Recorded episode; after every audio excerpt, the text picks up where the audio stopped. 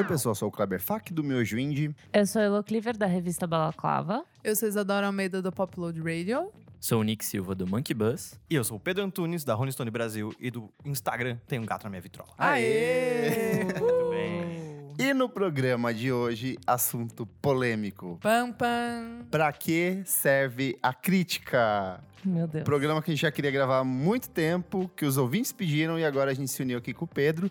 Já participamos de uma conversa em um evento sobre isso há uns dois anos, eu acho. Participamos com um cara que tava muito revoltado com a vida. Sim. Um, um professor de jornalismo, É. sei lá, não lembro o que, que ele era. Assim, muito ele era o, revoltado. o cara da mesa, que ele que deveria apresentar o negócio, só que, tipo assim, ele não sabia muito o que estava acontecendo e no fim a gente teve que se virar, tocar o evento por conta. E ele ficou lá reclamando do jornalismo no geral. Assim. Mas antes, segue a gente nas nossas redes sociais, arroba podcast VFSM no Twitter e no Instagram. Vamos falar sobre música no Facebook, www.vamosfalarsobremusica.com.br, que é o nosso site. Lá você vai ver todas as diquinhas, inclusive dicas de livros que eu usei para fazer esta pauta. É, apoie a gente no Padrim, padrim.com.br podcast VFSM.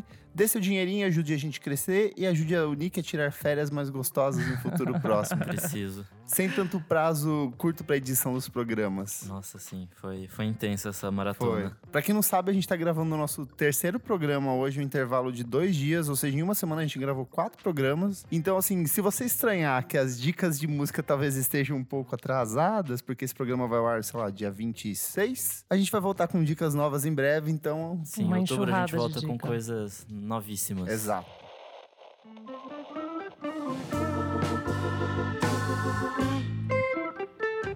E olha só, um recadinho pra você que é apoiador do nosso podcast. No dia 27 de setembro vai rolar um mega, eu disse mega sorteio de um presentão pra vocês. É aquele tradicional pack do podcast VFSM com um monte de CD, camiseta, revista. Tem uma porrada de brinde, tem eco bag. Então, assim, se você é padrinho, você automaticamente está participando, mas o sorteio vai ser feito no dia 27. E se você ainda não é padrinho, você pode concorrer a esse pacotão. Basta você acessar padrim.com.br podcastvfsm, se inscrever lá, fazer sua doação para ajudar o nosso podcast a continuar a crescer cada vez mais. Olha só, eu separei algumas das coisas que a gente vai ter nesse pacote. Tem o disco novo do Jair Naves, tem disco autografado do China que participou aqui do podcast, disco do Jingle Bells, disco da quarta B da Maria Beraldo que participou aqui do programa, edições da revista Balacrava com adesivos, tem camiseta do Popload Festival, tem eco bag e tudo isso é um pacotão feito com uma série de brindes que a Build Up Media, a Balaclava, a Popload Festival e a Dobra e o Miojo Indie deram pra gente montar esse pacotão pra você que apoia a gente. E esse é apenas um dos brindes que a gente vai sorteando. Recentemente teve sorteio de shows pro Monkey Buzz e são esses alguns dos brindes que você recebe apoiando o nosso podcast. Então, padrim.com.br podcast VFSM, se inscreve e corre que no dia 27 vai ter o sorteio exclusivo para os padrinhos, certo?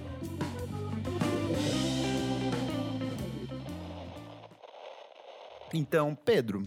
É, antes da gente ir pra pauta, por favor, se apresente, diga de onde você veio, o que, que você fez, pra onde você vai. Desde o comecinho? Desde o comecinho, um breve histórico. Meu Deus do céu. Ah, olha só. é, eu sou atualmente editor-chefe da Rolling Stone Brasil, que tá passando por um processo de transformação e deixando ah, de vez o papel e tentando se adequar aos novos tempos já com bastante atraso. Glória. Ah, é, antes disso eu trabalhei por cinco anos na Rolling, no Estadão, no jornal Estadão como crítico de música lá. Crítico de música aí, do que a gente vai falar? De crítica de música. Ah, e antes na Rolling Stone também, enfim. Ah, há uns dois anos eu criei um programa de Instagram feito nos meus stories, porque eu queria fazer alguma coisa no YouTube, mas eu não conseguia fazer, porque eu não tinha câmera, não tinha capacidade de edição nem nada. Fiz nos stories um programa que eu comecei a chamar de Tem um Gato na Minha Vitrola, porque meu gato sempre subia na minha vitrola. Ah, e eu ficava falando de música lá. No fim das contas, esse programa foi o que me levou pra Rolling Stone de volta. é, e foi o que me levou pro YouTube da Rolling Stone, que é uma coisa que tá sendo bem legal de fazer. A gente tá produzindo uns vídeos ah, bem massa, saindo uma vez por semana. Tá bem legal. É, e tem uns- um- alguns deles com uns números bem legais, assim, principalmente o Jonga, que vai bem na internet. É, enfim, trabalho com música, escrevendo de música há mais ou menos uns 10 anos já. É, e atualmente eu não consigo escrever muito, porque editar dá muito trabalho. É verdade. Mas assim, mas é isso. Arrasou. Então aqui, ó, para começar, eu fui atrás do significado da palavra crítica. Olha ele. que é uma arte, uma capacidade, habilidade de julgar, de criticar, de juízo crítico. Por extensão, uma atividade de examinar e avaliar minuciosamente uma produção artística, literária ou científica, bem como os costumes e comportamentos de uma época. Dito isso, eu formado em jornalismo, quero dizer que o jornalismo se divide basicamente em duas frentes. Uma do jornalismo informativo, que é aquele que vai dar o fato puro e simples narrado, e o jornalismo opinativo, que é a opinião da pessoa que está escrevendo, pode ser a opinião do veículo, um colunista convidado, uma reflexão em cima de algum tema específico que uma simples notícia, uma informação, ela às vezes não é capaz de, de solucionar. Dito isso, nenhuma, eu vou repetir aqui, ó, nenhuma crítica é parcial. Toda crítica é imparcial Olha ele. e calcada na opinião do seu realizador. Porque eu acho que isso é uma das coisas que mais, mais bagunça a cabeça das pessoas. Tipo, Sim. Quando vão reclamar de uma crítica, eles falam: ai, mas o jornalista não foi parcial, ele está dando muita opinião dele, mas sim, crítica é necessariamente a opinião. Pode ser mal fundada, pode, mal fundamentada, pode ser bem Sim. executada ou não, mas é uma opinião dele. Inclusive, tem teorias da comunicação que dizem que até o texto informativo lhe é opinativo, porque o simples ato de eu escolher as palavras que eu vou escolher no texto, ela já implica um determinado juízo de valor. Como começou a crítica? Vou voltar um pouquinho, daí depois a gente vai se aprofundando. toma essa aula. É que foi meu TCC, então Ai, essa assim, tipo, é de fato uma coisa que eu sei, assim, a mínima coisa que eu sei é isso. Que, que a gente tem? A gente sempre consumiu arte em diferentes aspectos, desde a Idade Antiga, medieval, só que a partir do século XIX a gente tem uma frente muito maior de produção. Produção literária, produção de espetáculos musicais, de ópera, de dança, balé. E aí as pessoas começaram a perguntar, mas o que, que a gente vai ver nesse final de semana? Então os jornais começaram a pegar pessoas da área de, das artes mesmo, por exemplo, Machado Assis, Vitor Hugo, Marcel Proust, que eram escritores, e eles começaram a fazer análise em cima desses produtos culturais, meio que num sistema de serviço, para dizer o que valia a pena, o que não valia, Uhum. ou simplesmente para refletir em cima daquilo, porque a gente é um ser humano, a gente gosta de discutir em determinados, sobre determinados assuntos. É, no Velho Wagner nasceu um pouco assim também. Exato. Dos jornalistas que depois foram fazer, fazer cinema. filme e tal. É. A gente falou recentemente do Kleber Mendonça Filho, com seu maravilhoso Bacurau. Kleber Mendonça Filho começou a carreira dele como crítico de cinema. Ele ia para os eventos, assim, portas de evento, fazer as entrevistas com as pessoas. Só que de 2000 para cá ele começou a trabalhar como, como diretor de cinema mesmo. Isso se reflete em vários outros artistas. Tem, tem muito músico que escreve sobre o trabalho de outros músicos, faz Uhum. reflexões em cima disso. Mas aí teve esse momento de forte produção, as pessoas começaram a escrever e a partir disso meio que a, a- a estrutura da crítica começou a se moldar, né? No caso, existem assim pilares da crítica. Lá fora, eu meio que eh, elenquei quatro aqui. Que o primeiro é já a partir do século XX, com o surgimento do jazz. Então é a cobertura da cena norte-americana de jazz por jornalistas brancos, que eram pessoas fãs do gênero, que discutiam a qualidade das obras através do conhecimento de genealogia do gênero. Então, assim, eram os caras que iam pro, pro, pros bares de jazz e falavam, caralho, isso aqui é muito bom e as outras pessoas só estão ouvindo música clássica. Vamos começar a discutir um pouco disso nos jornais? A segundo movimento é a partir do surgimento da revista Melody Maker, em 1926. Sim. O terceiro movimento a partir da Rolling Stone, final da década de 60. E a- o quarto e último movimento é a popularização da internet e o surgimento dos blogs. Então, por exemplo, a Pitchfork, Stereo Gun, Wall Music, é tudo a partir de 1995, começo dos anos 2000. Tem muita gente que fala que um dos marcos dessa época é a própria crítica do, do- da Pitchfork por Funeral do Arcade Fire, que, tipo, pega um pouco desse universo que estava acontecendo na música, o que estava acontecendo no jornalismo e junta aqui. No Brasil, a gente vai ter a Semana de Arte de, 1990, de 1922, onde tinha justamente esse propósito de pegar aquilo que era antigo, é, discutir se valia a pena seguir com isso e trazer coisas novas, reflexões. Então, toda essa galera da Semana de 22 eram pessoas de classe média alta que escreviam para os jornais e meio que começaram a fazer essa, essa movimentação cultural. Depois disso, a gente tem um segundo movimento aqui no Brasil, que são esses semanários de alta tiragem, que é o caso da revista Cruzeiro e posteriormente a revista Veja, além dos cadernos semanais de cultura, tipo Folha de São Paulo e Estadão. E a partir dos anos 80, eu acho que o principal elemento de crítica do Brasil passa a ser a revista Bis. Acho que tem algumas outras revistas menores meio que correm em paralelo.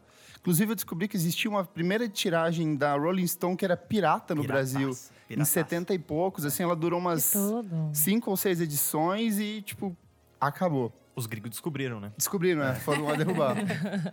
e também o surgimento dos blogs aqui no Brasil, que é o caso do Popload, Scream Yell, o Trabalho Sujo e até uns que já não existe mais, tipo o Raul, que era o que teve Nossa, a... Raul. A da Gaia. Ra- Raul, né? É, Tinha a Gaia Passarelli. Era da Gaia. Vamos discutir um pouco, assim. Pedro, você falou que você tem uma visão muito particular de crítica. Quer discutir ela com a gente? Cara, eu fico pensando no quanto ela, ela serve é, e como fazer. Eu, eu tenho a impressão, tendo trabalhado em, em jornal, eu tenho a impressão que os críticos se colocam numa posição de superioridade Uhum. intelectual que me incomoda profundamente. Sim. É, e daí eu acho que ele para de se comunicar com as pessoas que estão lendo e com até os artistas que ele está fazendo a crítica, a análise, seja positiva ou negativa. E daí, e daí ele meio que para de servir para qualquer coisa, né? Uhum. Se ele é um jornalista, se ele tá ali para se comunicar, ele não consegue, eu acho que já tá errado. É, e eles talvez se valorizem demais, se deem muita importância quando a gente tá na era da internet, que todo mundo tem a sua opinião e coloca as coisas nas redes sociais. Então, assim, o para que a gente vai consumir uma crítica? Por que, que eu leio uma crítica, por Uhum. exemplo? É, o que, que eu procuro? Eu procuro uma forma de ouvir um disco que eu talvez não ah, tenha pensado ainda. Desde referências, mas principalmente do tipo que o cara pegue na minha mão e fale: vem cá, eu vou te mostrar como é que você pode ouvir esse disco. Você pode ouvir de outros mil jeitos, você pode não gostar, etc. Mas aqui, ó, pega aqui, ouve isso, entende que o cara tá passando por isso, entende que esse verso fala daquilo. E de repente, quando você vê, você cria uma própria narrativa a partir de uma obra de arte. Ele tá caso, estudando em cima desse disco, né? Ele tá te que mostrando coisas que você talvez não, não estivesse vendo, sabe? É, ou não saiba, né? Informações também. Geralmente, na crítica tem é, produção, onde foi gravado. Esse também que eu acho bem interessante, assim. Eu acho que é um papel importante da, da crítica. Mas vocês leem críticas de. Eu de- leio. Eu realmente gosto. Então, é. Eu gosto do sentido. Eu gosto, gosto, no gosto. sentido de me sentir provocado de não ter percebido justamente alguma coisa que eu tinha uma ideia muito fundamentada na minha cabeça. Uhum. E alguém fala: não, não é por isso, porque esse contexto aqui é com base nessa letra, nesse cenário político, por conta dessa questão racial ou questão de gênero.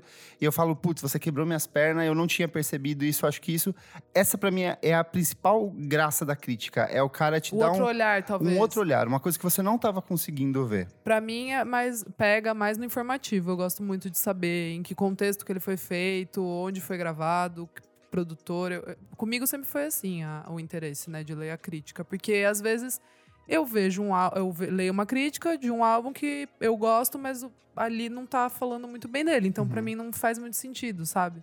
Entendi. Mas eu gosto de, de saber mais pelo, pelo Você informativo. Da crítica como um complemento à obra, então. Aham, isso. Isso. Entendi. É, eu acho que eu tô mais com o Kleber também, de a- abrir a, a compreensão Uhum. para além do, do disco, assim, tipo, ficar sabendo de umas coisas, tipo, ou pelo menos ter uma visão de outra pessoa sobre aquilo que não era minha e com a bagagem daquele cara vai agregar a minha, assim. Sim. Eu acho que tem bastante disso no, numa boa crítica pra mim, Uhum. muito mais do que falar se gostei ou não gostei, ou se é nota X ou nota Ah, é, Y. é, total. Tipo, acho que isso meio que já não é mais tão relevante, assim. É. Ela tinha um lance de serviço, né? Era o que você Uhum. tava falando ali, do tipo, será que eu devo ou não assistir essa peça? Devo ou não gastar meu dinheiro Exato. e comprar um disco? Mas hoje você não precisa comprar mais o disco. Só pode ouvir. É, você pode só ouvir. E daí eu fico muito pensando no. Precisa, então, da, da crítica como. Sei lá. Ela pode ser legal, mas as pessoas vão consumir isso, elas têm a possibilidade de, de ouvir o disco se elas quiserem. Elas não vão gastar 30 reais pra comprar esse disco. Uhum. Elas vão ouvir antes. Antes, por exemplo, sei lá. Eu, eu tenho 32, eu li o que as pessoas escreviam sobre discos pra saber se eu ia gastar meu dinheirinho lá naquele CD ou naquele disco ou não. Mas agora não faz o menor sentido, né? Se um jornalista que eu gostava desse uma nota abaixo pro disco, eu falava, ah, acho que eu não vou comprar esse esse mês, vou deixar mais pra frente. Mas hoje, de novo, não faz sentido. Daí eu fico pensando muito se, se, se presta ainda continuar fazendo crítica. É, em audiência no site não dá pra Não dizer dá que muito. é. não é muita coisa, não.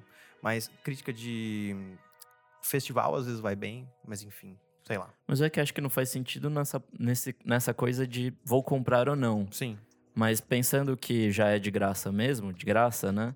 É bom pra eu ter uma compreensão maior daquela obra. Faz então acho sentido. que é totalmente válido hoje em Isso dia. que é meio que tipo um serviço de curadoria também, do tipo, ó, É. no meio de tanta coisa que você tá sendo bombardeado, dá uma vida nisso aqui, ou nem perca seu tempo com, com Sim, isso aqui. Eu, eu- eu concordo, mas eu acho que infelizmente isso é meio que uma bolha que a gente vive, porque eu Uhum. não acho que o grande público para pra ler. Se ele, se ele já ouviu, pra ele tanto faz o que, que alguém tá falando, entendeu? Uhum. A gente que tem um pouco desse respeito com grandes jornalistas e admiração por algumas pessoas.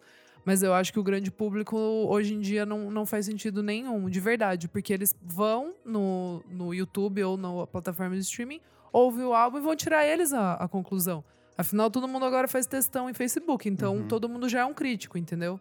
Então, é pra mim, que, que às vezes eu falo, mas pra que que serve, entendeu? Eu, mas eu acho que é um pouco é, para movimentar o mercado, é, a gente, onde a gente vive, pra daí formar algumas bandas, lançar festivais conseguirem se pautar e verem, ah, essa banda é legal, o que esse cara tá falando. Eu acho que é mais nesse sentido de movimentar o, o mercado, mas não como era o papel de de ah, você vai investir seu dinheiro nisso Sim. ou não. é, e, e antes era um guia, né? Uhum. Era o guia da semana. Você meio que tinha que ter aquilo, que senão você não ia ter como saber do que se tratava, né? Então, acho que pelo que você está dizendo, acho que mudou-se a forma de valor, a percepção, a interpretação, mas o impacto ainda continua existindo. Ela ainda tem uma serventia. Ela, é isso, isso, só que mudou. Mudou a- Mudou o a valor. serventia, é. E, e, e, pro, e pro grande público, assim, eu acho que antigamente quem gostava de música meio que lia, é, comprava a revista, ia atrás do jornal. Hoje em dia, não, não necessariamente. Uhum.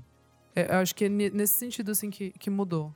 Não, que é, eu acho que muito disso é ligado também ao fato que teve um declínio, talvez, da importância de, tipo, jornais muito específicos, né? Sim, Tipo, sim. até, sei lá, Rolling Stone não é mais impressa.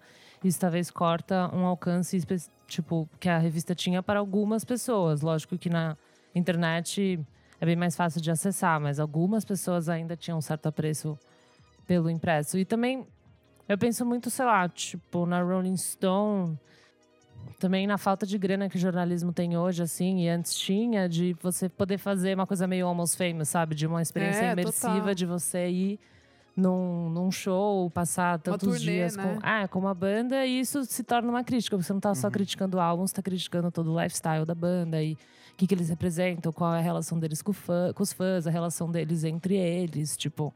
Eu acho que esse, esse tipo de crítica eu acho muito relevante, mas eu acho que ele só não existe por uma questão de grana, assim. Mas você vê alguns. Algum, algumas revistas, sei lá, o último que eu vi que fez isso faz tempo já, mas foi tipo a Vanity Fair, que o cara passou um dia com a Taylor Swift, sabe? Tipo, Sim. isso ainda rola pra quem tem dinheiro, pra quem tá na mesma cidade e pra artistas que tenha, que abrem esse espaço, né? Porque no, no fim do está se- tipo se vulnerabilizando ali pra uma Uhum. pessoa que pode falar bem ou mal de você e você meio que vai ter que aguentar o tranco. Eu acho que não é nenhum artista que que abre mais pra isso, né? Mas acho que se houvesse mais esse tipo de crítica, tipo, eu consumiria crítica, sabe? Porque Sim. eu realmente não consumo crítica Tipo, só se for umas coisas de umas coisas que eu já acho paia, sabe? Vai criticar Taylor Swift, eu, eu li porque falei, nossa, pode crer. Tipo, eu não gosto, mas eu quero entender também um pouquinho, um pouquinho mais do porquê que eu não gosto, que às vezes a gente não consegue racionalizar tanta coisa, assim, né? E a, a pessoa tá fazendo isso por você, então você vai ler, assim. Mas se tivesse críticas mais interessantes no sentido de dizer mais sobre.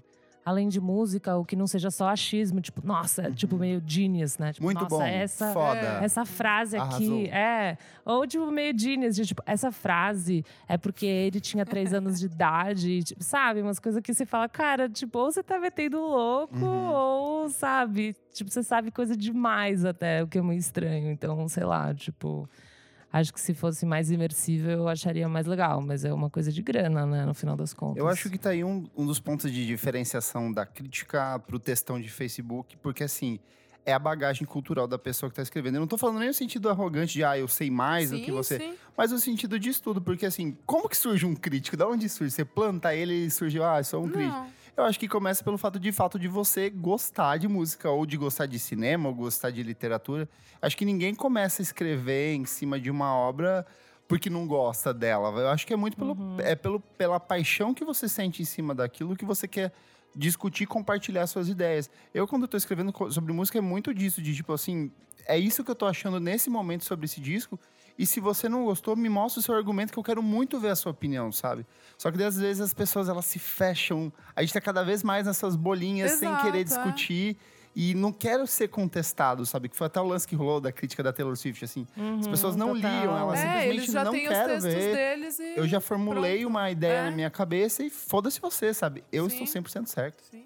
Eu acho que às vezes eu sinto exatamente também porque hum, a era da internet, todo mundo se conhece, ou pode passar a conhecer, ou tipo, você pode entrar no Instagram da, da, da pessoa, whatever. Que tudo passou a ser muito elogioso, Uhum. sabe? Principalmente em, em grandes veículos, tipo. Contato com o fã é muito imediato também. É né? muito, tipo, é contato com todo mundo, fã com você, tipo, o cara conseguir seu WhatsApp, o caralho, porque você falou mal de alguém, sabe? Então, tipo, você conseguir ter esse tipo de contato e daí você vai, até mesmo, sei lá, tipo assim, putz, vou escrever pra Rolling Stone sobre, foda-se, sei lá, bugarins, e eu não gostei. Pô, você vai escrever a parada, tipo, a pessoa te conhece, sabe? Você vai ver ela, sei lá onde, tipo, é chato. Então, daí você vai falar que é foda. Sei lá, não sei, na verdade, eu não sou jornalista, né? tipo, eu não ia falar que é foda, mas às vezes tem pessoas que falam que é foda, porque, tipo, putz, melhor não, Próximo. não encher o saco, né? Tipo. Então eu acho, tipo, às vezes isso também é tudo muito elogioso. Tipo, você meio que vai falar bem, porque a pessoa tá fazendo o seu melhor e é o cara. Todo mundo tá fazendo o seu melhor, né? Tipo, Uhum. tá todo mundo tentando fazer pra caralho. e Mas eu tal. tenho uma questão. É, Eu também concordo, senão fica só também falando bem e tal. Mas assim, é, vale a pena ficar gastando tempo, por exemplo, com uma banda nova que é ruim você escrever? Não, né? Isso eu acho que não É. vale. Não porque, vale, tipo, né? Você vai achincalhar o cara que tá Exato, começando pra quê? agora. Pra quê? Exato. Então, não tem então que ter. Eu acho que depende. Ah lá. É porque, não, por experiências próprias, de às vezes, de, de sentar pra ouvir e de falar: olha, não gostei por conta disso, disso. Dá um toque. Por conta disso, por causa dessa gravação tá ruim. Essa letra aqui, olha a quantidade de vezes que você rima essa mesma palavra aqui dentro de uma mesma música, do mesmo estrofe. E aí, tipo, de ter o retorno da banda de falar, a gente nunca tinha parado, pra pra pensar pensar, nisso. nisso, sabe? Porque é nessa coisa de você ficar tão imerso num, num mundinho dos seus amigos e da sua família falando perfeito, maravilhoso. Até uma discussão que a gente teve no bar Sim, recentemente. E que, que, tipo, a hora que alguém te mostra o contrário, você. Calma, então quer dizer que eu não sou tão precioso assim. Então você acha sabe? que tem que ter. É, é que a gente fica muito no sentido de. Ai, crítica é, parece que tá sempre atacando. E às vezes não é. Crítica é uma, uma reflexão em cima daquilo, Crítica sabe? construtiva? É uma crítica construtiva, sabe? Eu acho que é aí que vem o, o- o- você ser um crítico parcial. Aham. Porque você está falando assim, olha, a banda acertou aqui. Mas, Mas aqui errou aqui. Não tá muito bom. Entendi. Aí a pessoa fala, hum, ele sabe que eu faço alguma coisinha Sim. bem aqui, então eu vou ouvir. Pedro, o que, que você acha? Cara, eu acho que a gente discutiu isso, acho que naquela vez lá. A, a- a minha ideia é que o nosso tempo é um pouco limitado. É, e pensando no- na, na crítica como serviço também, e a coisa de ouça esse disco aqui que é Sim. bom, é, eu dedico meu tempo a ouvir os discos. Se eu gostei, eu faço a crítica. É, se eu não gostei, eu, eu deixo pra lá. Entendi. Assim, eu adoraria fazer a crítica negativa. Eu já fiz alguns. é, no Estadão rolava, mas assim, o Estadão era, um, por exemplo, um espaço super limitado, disputadíssimo de, de pedaço de papel. Uhum. é, que você daí, jornalisticamente, tem que pensar se esse tal trabalho merece aquele espaço daquele. Seja daquele positivo ou negativo. É. Seja né? positivo ou negativo. Mas daí, quando você tem um disco que você acredita, que você realmente ouviu Total. e gostou, e um disco que você ouviu e não gostou, eu tendia a preferir colocar o, O que eu você gostava. gostou. E certíssimo também. gostava. Eu tô, eu Porque era um espaço. É que no É. caso, por exemplo, internet, eu posso falar Qualquer dos coisa. dois. Quando você quiser, é. né? É, por isso que eu comecei com o tempo. Daí Sim. hoje, por exemplo, é o meu tempo que, que eu preciso gastar numa, numa crítica, né? E daí é a mesma coisa. Mas sabe uma coisa? Hum. Pra mim, eu prefiro muito mais perder meu tempo fazendo uma crítica negativa de um disco que eu detestei e dar todos os meus argumentos do que do disco mediano. O disco mediano, pra mim, é o Ah. que fode o rolê.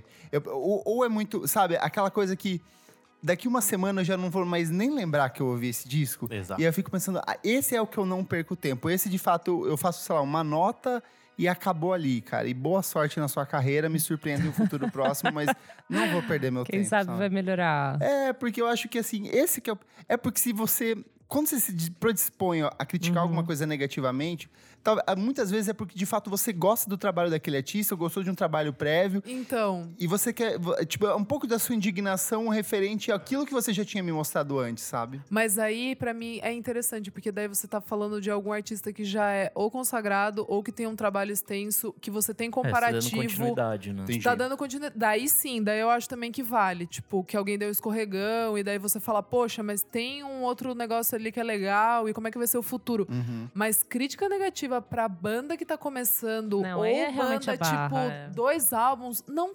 De verdade. Não tem porquê. Uhum. Pra mim, ó, tô, já tô falando aqui, pra, já tô dando a minha resposta. Não tem por que fazer. Hashtag sem tempo, irmão, entendeu? É que pra mim é tipo, tenho tempo pra resenhar um disco. Aí é tipo um disco ruim da Madonna ou um disco ruim da banda do Zé das Couve. Tipo, pô, eu não vou xingar a banda do Zé das Couve. Falar do, Entendi.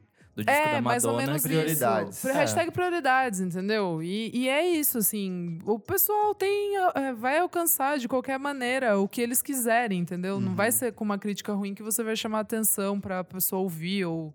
Sei lá, eu, eu acho que é isso, gente. Isso que a gente tá falando de discos, né? E a quantidade de coisa que chega todo dia com clipe, Nossa. com Total. single, com EP. A própria capa de um disco você pode resenhar, às vezes. É. não, e eles tentam te vender como exclusivo, a capa Nossa, do acho disco, isso um track, tracklist, não sei o que, não sei o que lá. então, assim, é, o, o disco é só Lança uma, uma... é, música, porra! uma música. Lança uma música, pelo menos. Olha, saiu a capa do nosso disco. Tipo, ninguém se importa. É, Não, põe a no capa você posta no cara. Instagram. A capa você posta no Instagram. É que tem muito. Muito. É? Aham. Olha, saiu a capa aqui exclusivo pra você, hein? Nossa, é um porre. Que barra. A gente parou de dar exclusivas na Rolling Stone, inclusive. Porque não tava dando conta, cara. Porque eu passava todo dia horas fazendo lançamento exclusivo de coisa. Putz. E daí eu falei assim, ó, gente, não vai dar mais. A gente vai criar uma coluna, a gente vai colocar os 10, 15 principais lançamentos da semana, o que já vai me gastar muito tempo. Mas assim, daí vai ter o lance da curadoria que você falou, que eu acho que é o importante é, no, no mar aberto de streamings. A Sim. curadoria eu acho que é uma das coisas mais importantes também, saca? Tipo, você fazer sua listinha lá no seu Instagram, tipo, ó, três discos pra acordar uma segunda-feira que tá calor pra caramba. Ouça esses três discos. Eu acho isso mais legal atualmente, porque ele te cria, estabelece o mood e fala assim, ó, ouça isso. E daí a pessoa vai e descobre Vai ou não- sozinha também, sei lá. Perguntinha aqui, ó. O que deve ser levado em consideração na hora de organizar uma crítica pra vocês? Quais são os elementos chaves de uma boa crítica? Ai, pra mim é tudo. Mesmo assim, tipo, tempo, espaço, onde foi feito, clima do, do cara, sabe, assim, de, de tudo, assim, da, da banda.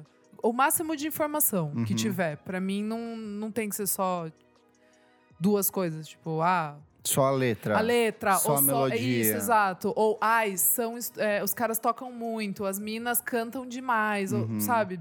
Não. Pra mim é. Eu quanto mais de informação. Ah, pra mim, acho que depende um pouco de pra onde você quer direcionar o seu Sim. texto, assim, porque ah, eu acho muito difícil realmente fazer tudo, assim. Eu já fiz Não, crítica não, por tô alguns falando- não, pra- anos. Pra eu começar, pra eu, eu quero saber tudo. O máximo de informação que tiver, e daí depois eu vou editando. Ah, pra você, você é, disse, entendi. É. Então, mas uma questão de produção textual mesmo é impossível, impossível. cobrir tudo. É, é realmente impossível. Você tem que Pode pô, crer. ter um foco, se ligar em algum, algumas Ah, coisas. claro. Não, é que eu, que eu tô falando. Quando eu, sei lá, eu, eu consigo organizar várias coisas e ter várias informações sobre aquilo, pra mim é, é o ideal, assim. Quanto mais eu souber sobre aquela banda, é, é melhor. Pra mim sai mais fácil. Uhum. Cara, eu começo pelo título, sempre. Sim. Eu fico ouvindo esse negócio em looping, porque daí eu vou chegar num título, porque eu entendi, eu consegui dar uma, uma resumida na minha cabeça do que significa aquele disco. E daí, a partir disso, eu vou fazer um lead e, e vou desenrolar, Uhum. enfim. E quando chegar ao fim do texto, eu quero que ele continue dialogando com o lead e com o título. Uhum. Eu fiz muito isso no disco do, da Maglória, o último que saiu, Todas as Bandeiras. É, que eu tava com uma dificuldade de entender muito do que, que se tratava o disco. E eu fiquei ouvindo ele no repeat. Eu dormi no sofá com o disco tocando na, no computador. E no dia seguinte eu tinha que soltar o disco pela primeira, sei lá, soltar o disco num blog que eu tinha no Estadão. E daí eu, durante a noite, eu comecei a ouvir, tipo, meio acordandinho, assim, eu ouvi algumas coisas que eles estavam falando e en- entendi uma narrativa que eu tava. que me fazia pirar no disco. E, e fiz a partir disso, assim. Mas daí é isso. Entendi o título e eu acordei com o título assim na minha cabeça. Entendi. Boa. Eu parto sempre meio que. eu acho que a primeira coisa é ouvir o disco. Eu acho que a crítica, ela, só- o disco, o filme, eu acho que ela só vai surgir do, quanto mais você ouviu, quanto mais você entendeu o processo de produção, Sim. ler entrevista prévia, tudo isso. Porque às vezes o texto da, de uma crítica, em meia hora eu escrevo. Tipo, do momento que eu sentei assim, eu escrevi, depois tem mais, sei lá, uma meia hora, uma hora de edição e de revisão. Mas às vezes o, o grosso do texto ele surge muito rápido quando você meio que capta o que, que é a, a mensagem. Então, pra mim, eu tento sempre estruturar a frase de abertura com a frase de fechamento e aqui no meio eu vou, tipo, meio que dissecando sobre o disco, sabe? E aí eu vou, no caso, por exemplo, num disco de rap, é impossível não falar das letras, então eu vou ter que sempre falar das letras, eu vou ter que ter- sempre entender do cenário político. Num disco de rock instrumental, obviamente, vou ter que focar muito mais na questão dos arranjos. E aí você começa a observar, tá, o que que essa banda já fez antes? O que que ela tá me entregando agora? Daí você vai olhando. Aí você fala assim, e as outras bandas que estão produzindo agora, o que que elas estão fazendo? E aí você meio que vai encaixando é, essa banda dentro desses, dessa questão de melodia, de letra, de cenário, de contexto político, de proposta, de tudo aquilo meio que em, forma um pacote. Você fala, ok, tem uma reflexão sobre disco. É isso aqui que eu tô entregando. Pelo menos pra mim É, funciona eu ia assim. falar isso também, de como ele tá dialogando não só com a própria cena, com Uhum. o que tá acontecendo, tipo, no mundo e tal, com o que já foi feito anteriormente por outras bandas também. Que, tipo, no final a arte é isso, é tipo diálogo, é, Sim. é troca de, de informação e tal. Então, pra mim, um- uma, uma boa crítica mesmo tem que ter muito bem estabelecido como esse disco, como essa música, enfim, se comporta no meio de um todo, assim. Uhum. É, é que foi um pouco do. Voltando pra Taylor Swift aqui de novo. Amo. É, a, a- minha grande crítica ao disco, de fato, é o fato de que ele era muito escapista. De, de tipo, você tá lançando um disco mega feliz, mega festivo, com uma mensagem, ai, Xuxa pra cima, só que no contexto político dos Estados Unidos Bizarro. extremamente racista, com levante de supremacista branco e perseguição a, a uma porrada de minoria, gente trans sendo morta tempo inteiro, e você chega tipo, oi, gente. Lover. Sejam ricos, sabe? Acabe com a pobreza. Sejam brancos e ricos, É, a gente. vida é Ame as fácil. Então, assim, é. isso, o contexto pesa muito, assim. E aí, quando volta pro Brasil, e, e cada lugar vai ter um seu contexto diferente, entendeu? Não dá pra gente ju- julgar tudo a partir disso ou a partir do meu ponto de vista único. Eu tenho que meio que me posicionar a partir disso, né? É, pode ter gente que acha esse escapismo na real ideal, né? Uhum. Tipo, pra mim é só meio cego, mas tem gente que acha, na verdade, que é o necessário, né? Daí por aí vai, assim. Acho que é importante. O que me, o que me incomoda mesmo que a gente tava falando disso. Lógico que eu não acho que você tem que ver. Ninguém escreveu sobre tal banda que acabou de começar, você vai escrever detonando, porque, né, tem que ter, assim, não é nem isso. É, o que me incomoda é quando uma banda solta e só tem coisa elogiosa. Acho que o que me incomoda é o formato elogioso, Uhum. assim, que a gente construiu como se, sei lá, tal banda fosse perfeita, sabe? Tal coisa fosse perfeita, ou muito bom, ou todo mundo tem que gostar. Mas isso é Sei que álbum não é muito isso, bom. mas. Quer? Isso o álbum é muito bom. Cara, não, Mas sempre tem sempre alguma coisa. tem, sabe? Essa que é a questão, entendeu? Ah, você acha que Se ninguém tá falando, é porque. Parece... Sim. Deixa de É. ser uma crítica e vira um conteúdo publi editorial, Vira um parece. publi editorial. Ah, tá, entendeu? entendi, entendi. Ou sempre tem dentro de um disco alguma coisa que você pode colocar como uma nuance, entendeu? Tipo, num texto tem uma nuance, sei lá, entendeu? Pô, adoro isso, isso, isso, mas isso aqui nem tanto, mas, tipo, bora, sabe? Não tem Uhum, problema. Entendi, entendi. Sabe? Essa que é a questão. Tipo, então, essa que é a minha, a minha visão de mundo, Uhum. assim. Que nada é tão bom assim. Tipo, real, assim. Nem- Nunca é. Nunca é. Nunca é, Se sabe? você nunca ouviu Kendrick Lamar, Tio Pimp Butterfly. É, daí tudo Você bem, nunca sabe? resenhou esse, ó. Mas aí você pode pensar, putz, por que, que ele fez um featuring com a Taylor, sabe? O que, que tá acontecendo aí, cara? Você dá uma- Gravadora. Dá uma refletida. Queria puxar agora para uma discussão sobre as notas. Como dar uma ah, nota? Como nota avaliar pra um mim já é Nota nem patifaria. sei, é. Tipo, ah, foda-se. Por que, que é nota. uma patifaria? Eu acho Justifique. patifaria. Justifique sua ah, resposta. qual que é o 8.2 pro 8.3? Sabe? Acho que é um feeling, né? É Pitchfork fazendo marca isso aí. É, Pitchfork no, porra, 8.2 pro 8.4. Aí fica... Não, tipo assim, ó, é, sei lá, estrela, às Uhum. vezes eu fico meio, ah, tá, sabe? Tipo, ah, cinco estrelas, Uhum. quatro estrelas, aí... Mas o que, que faz um álbum ser 8.1 pra 7.6? Aí eu fico meio confuso. Então, eu acho que no caso deles, e assim como acontece comigo, eles têm categorias que eles vão preenchendo.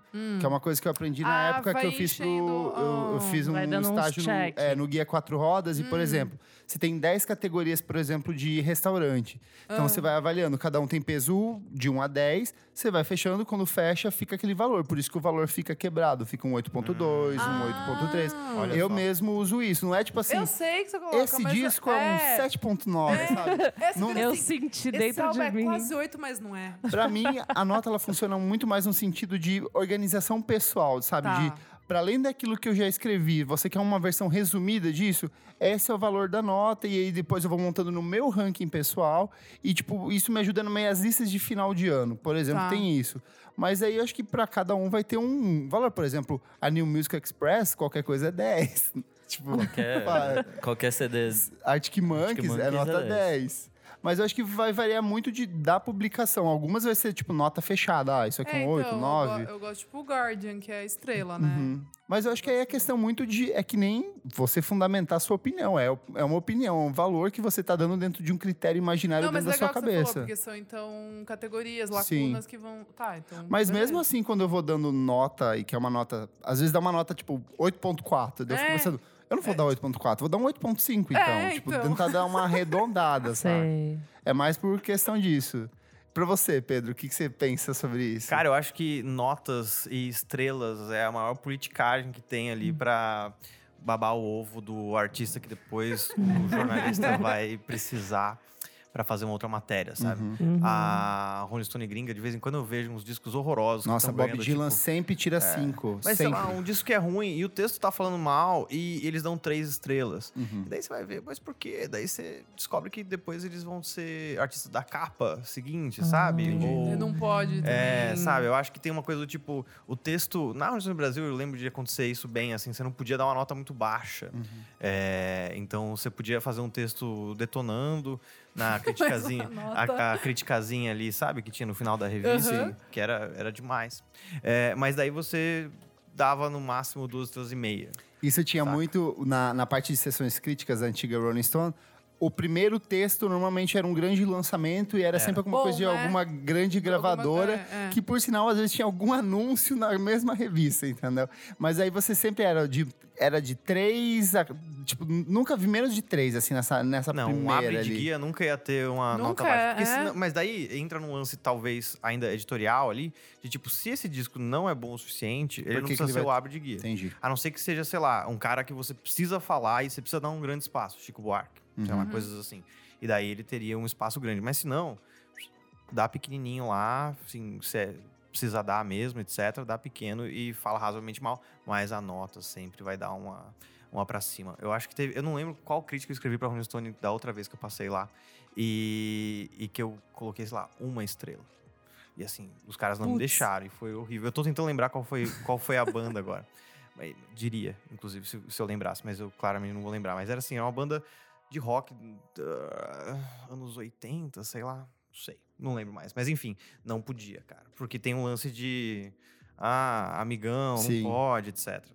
É, Nossa, que bad. É, isso é uma coisa até bem interessante de ressaltar. Muita gente fica. é, rolou recém ano passado no texto da Janelle Monet para Pitchfork, tava todo mundo dando notas muito altas, mas aí o, o da texto da, da, da Janelle Monet foi um 7 ponto alguma coisa, assim.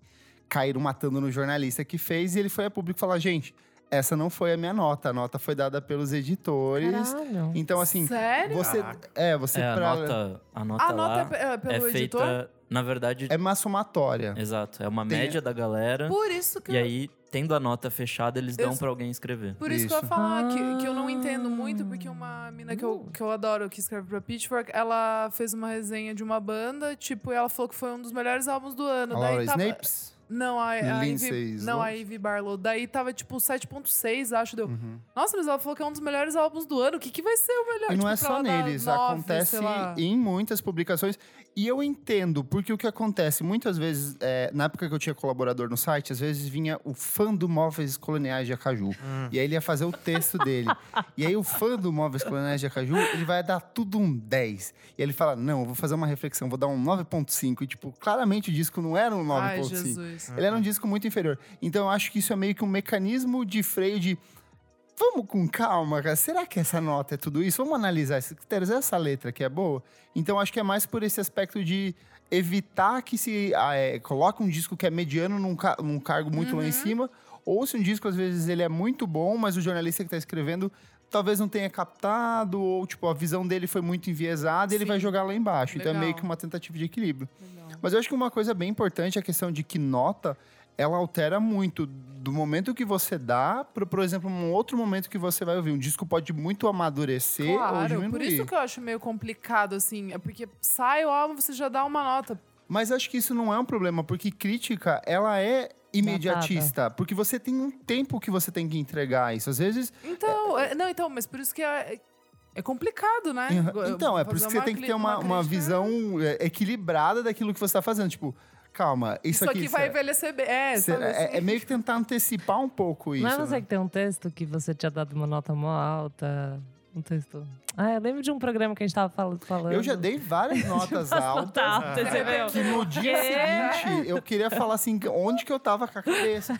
E por outro lado, eu também tive no- discos com notas baixas ou Que depois medianas, que bem. depois eu falo assim, caralho, cara, isso aqui é muito bom. Disco da Rihanna, por exemplo, quando eu dei o último One Tie, sei lá, eu dei 7.5. Hoje eu falo, não, isso aqui é claramente um 9, é, um É, descasso. pode crer. por- Exato, Mas assim, você também tem muito a questão de. Do, do- do tempo que você tem pra absorver um disco. Às vezes eu tenho que fazer uma crítica pro dia seguinte, sabe?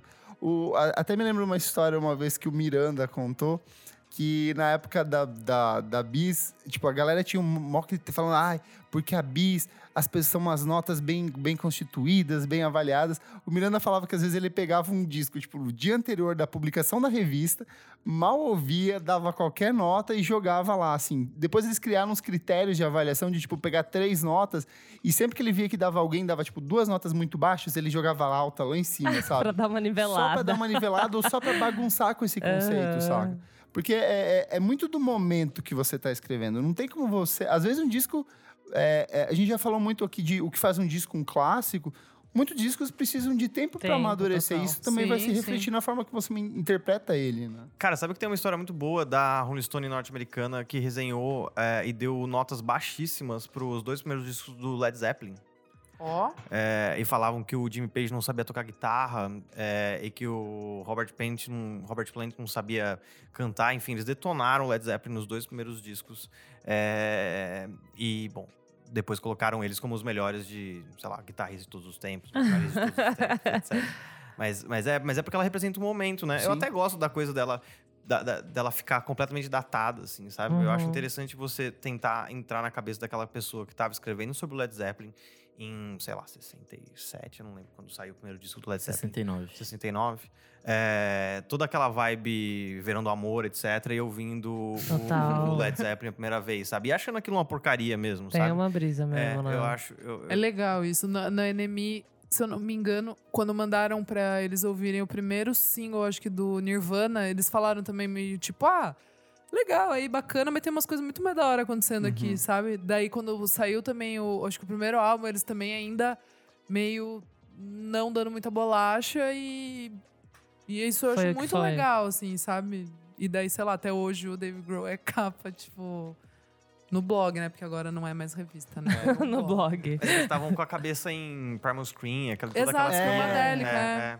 É. Muito disso, ali. assim, É às muito- vezes você é, tem um bate na época também. Você tem um favoritismo a um gênero específico, então, obviamente, tudo aquilo que você for ouvir em cima desse gênero vai ser, tipo, vai ter uma nota, um alcance maior na sua mente em relação a isso. E às vezes vem uma coisa que é muito diferente daquilo que você tá acostumado a ouvir, você fala, calma, o que é isso? É, aquela coisa da bagagem do crítico, né? Exato. A diferença entre uma crítica e uma crítica clickbait, em Ah tempos de site, em tempos de Pedro, o internet. que você acha disso? Você já fez alguma só pela polêmica? Só pela polêmica? É. Claro, cara. Mas é demais. E, e eu gosto de provocar o leitorzinho, assim, a, o, o leitor médio, que, que. O leitor da Rolling não é exatamente o leitor da minha bolha, assim, Uhum. né? É, a gente tem tentado trazer ele mais pra uma bolha mais jovem, etc. Mas Tem uma galera bem conservadora que eu já vi nos Uh, comentários. Rapaz. Tem mesmo. É, mas a gente tá mudando isso. Ah, e daí eu gosto de irritar eles um pouco também, sabe? É, eu gosto de fazer uma crítica de show, sei lá, BTS. Eu, eu falo que eles ultrapassaram, sei lá, o Paul McCartney. Mas é só Uhum. num detalhe, que é tipo o número de pessoas. Ou Los Hermanos ultrapassaram o Paul McCartney em número de Uhum. pessoas Ah, legal. no coisa. Daí as pessoas entram, depois elas reclamam, etc. É, mas elas entram e eu consigo essa audiência e eu, eu começo, talvez, tentar trazer pessoas a, a, a, a lerem o texto que talvez eles fossem passar reto, porque eles detestam Uhum. os hermanos. Mas eles detestam os hermanos mesmo nas redes da Rolling Stone. Nossa, o gente. que é um absurdo. sério? É. Mas daí, quando eu falo que ele ultrapassa o Paul McCartney, os caras vão entrar pra Fudeu, ver. fudeu. Eles vão me xingar depois? Vão, mas tá tudo bem. Eu já fui É xingado de coisas divertido, piores, é. assim. Nossa. Eu amo uma polêmica. Cara, quando eu fui... eu amo. Teve um Você já teve ameaça de morte? Eu tive ameaças graves, assim, não de morte, ainda. Mas quando o Pete Doherty fez um gente. show aqui no, em São Paulo, lembra Essa que ele, tava, história é com- ótima. que ele tava completamente Aham. arrebentado e. Como sempre. Nossa, maluco. cara, mas eu fiquei, eu fiquei. Eu não ia escrever sobre esse show, porque eu só tinha ido de, sei lá, convite, eu só ia assistir Aham. pra ver. Eu falei, não vou escrever, tá tudo bem, eu tô cheio de coisa pra fazer. Mas, mano, ele fez um dos piores shows que eu já vi na minha vida. Ele não conseguia cantar uma letra, ele não conseguia Nada, ficar em pé, ele não conseguia fazer louco. nada. Você tava, vocês estavam todos lá? Aham. Eu não estava, Ah. mas eu imagino. É, perdeu um grande. perdi, perdi. Mas aí eu comecei a ficar bravo. Eu falei, puta merda, vou ter que escrever isso. E daí Péssimo. é, tinha um, um- um cara do jornal falando: Você vai escrever isso aí, né? Eu falei, vou. Putz.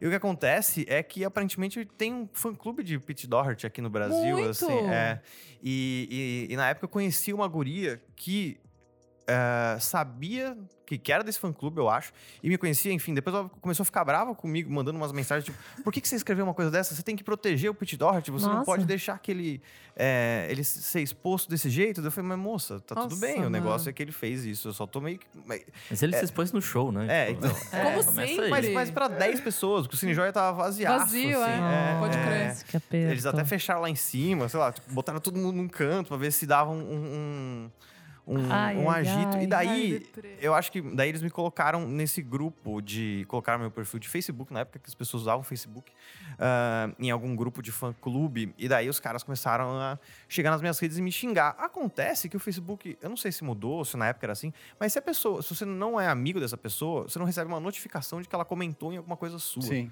Eu não sabia disso. Então, de repente, umas pessoas falam, ô, você tá tudo bem? Eu falei, mas por quê? Porque tem uma galera entrando numas fotos suas e te xingando pra caramba.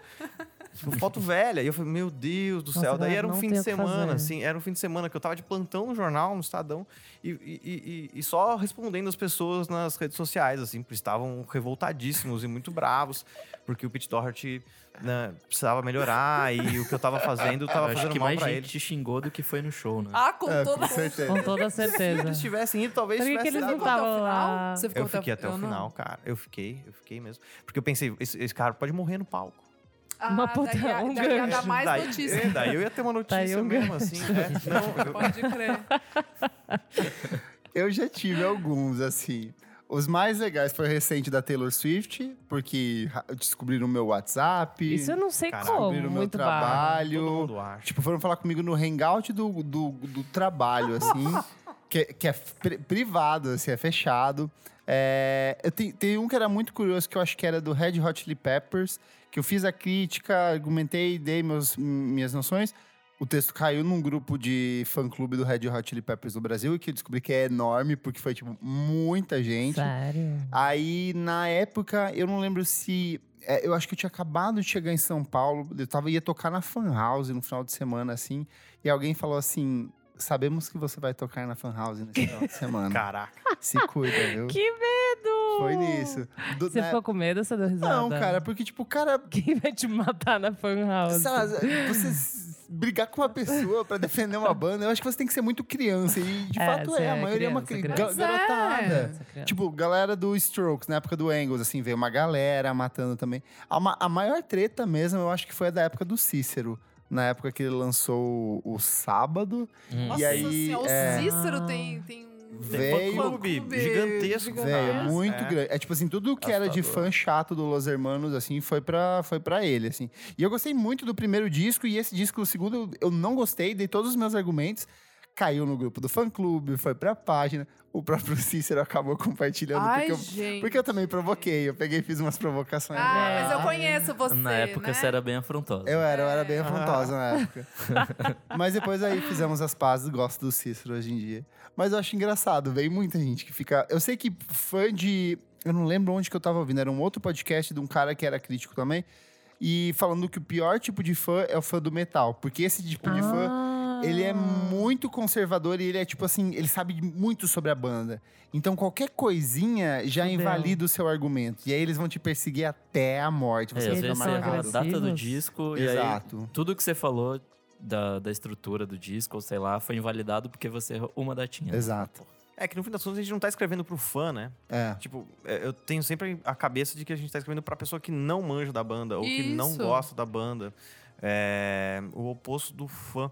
Porque fã é, é sempre detestável. O que eu fui xingado do texto que eu fiz de Sandy Júnior, e eu acho que eu peguei leve. Desculpa, aliás. Não sei que eu sou, fã, eu sou fãzoca e eu super te respeito, tá tudo É, bem. não, tá tudo bem. Mas assim, e daí me xingaram, falaram que a culpa era de. A culpa era que eu tinha citado. Nem citei o Bolsonaro. E daí já estavam falando que a culpa era que eu era. de- Nossa, vida. Ao mesmo tempo, no- no- na semana seguinte saiu uma outra crítica de algum show que daí eu tava falando bem e estavam achando perfeito e genial. Então, assim, eu saí do estagiário analfabeto pro, pro o, o gênio do jornalismo literário, assim, em uma em questão de. Depende do fã e de como é que você tá falando com ele. É, e daí acho que entra até um pouco no, no- no que eu fico pensando, pra que serve a crítica se os fãs já sabem o que eles querem? Tipo, talvez o, o, o- cara que não conhece a banda não vai ser pela tua crítica que vai ouvir, e daí talvez fique esse texto meio boiando no ar, sem saber direito quem vai consumi-lo, saca? Sei lá, tenho várias reflexões sobre isso. Eu acho que hoje em dia que eu sinto mais que são os que caem matando é tipo as pessoas muito jovens e as gays que ficam, tipo, defendendo os anjos Uhum. deles, assim, pesado. Mas é que eu acho que do caso dos gays, é, é, é Amigo muito da mais Lady Gaga. no tom de... Não, mas é que muitas das pessoas que estavam... É que porque lá era público jovem. Mas Ah, o caso tá. de gay, o que eu vejo muito é pelo deboche da coisa, entendi, sabe? também, entendi. Por exemplo, tem a gay dos charts, que é a gay que ela vai ficar fazendo monitoramento do Você Metacritic. tá me zoando. Não, já falamos sobre isso aqui. É a, a gay que vai ficar mon- monitorando. O caso recente, por exemplo, da Taylor Swift. Vou de novo pra cá. Jesus. Tá. A Taylor tava com uma média de 8.0 no, no- do disco novo dela.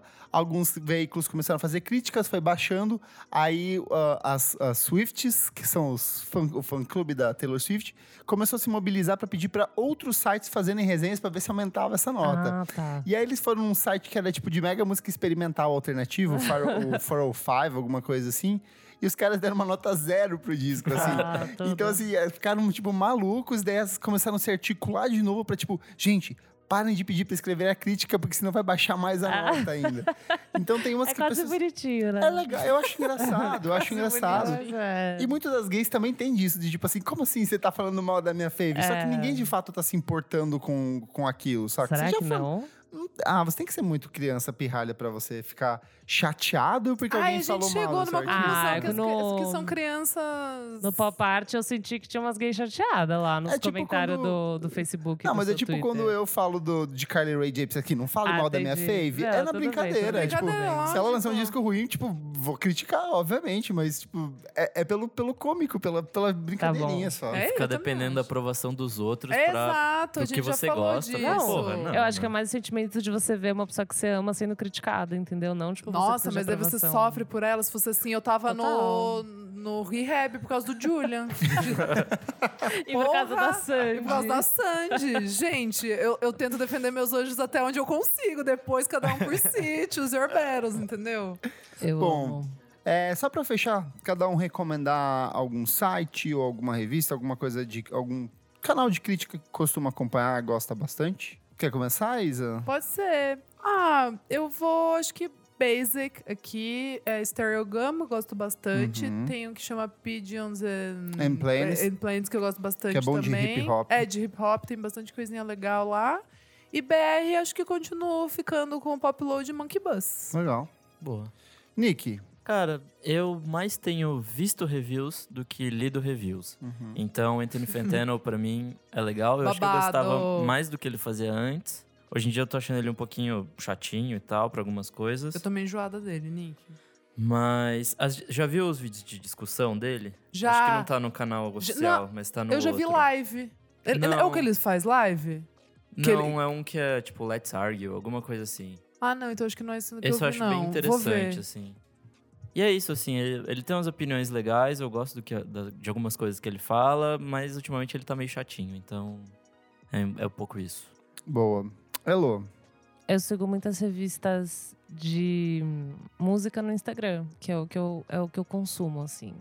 Então, eu sigo uma que chama Crack Magazine, que eu Boa. amo. Uma que chama Brick também, que eu amo, que é Uhum, ótima. babado.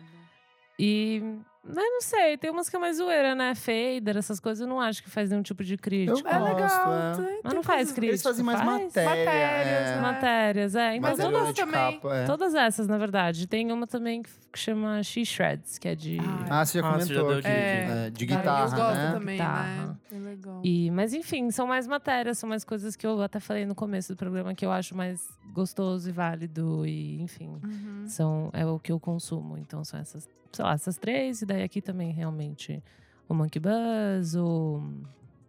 Tem um também que chama Miojo Indie, não sei se você ouviu falar. Ah, esqueceu. Não, esse eu não consumo. esse eu realmente não consumo, não tá no meu radar. A Noise. A Noise. Ah, A revista da também. Noise é bem legal também. Uhum. Pedro. Cara, eu tava pensando que faz tempo que eu não consumo críticas é, de coisas que estão dentro da minha bolha.